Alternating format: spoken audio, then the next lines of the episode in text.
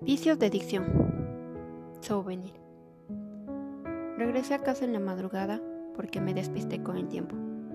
Al entrar a mi casa me estaba cayendo de sueño. Estaba todo oscuro. Para no despertar a mi familia, procedí con precaución hacia mi cama.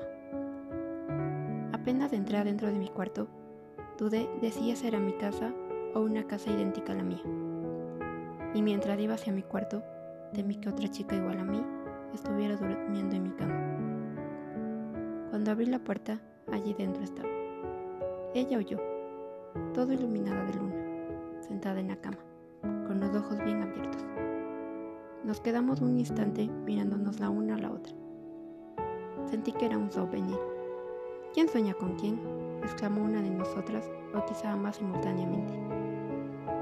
De un salto nos metimos una porque oímos ruidos en el pasillo y nos pusimos a soñar a la que venía era yo otra vez.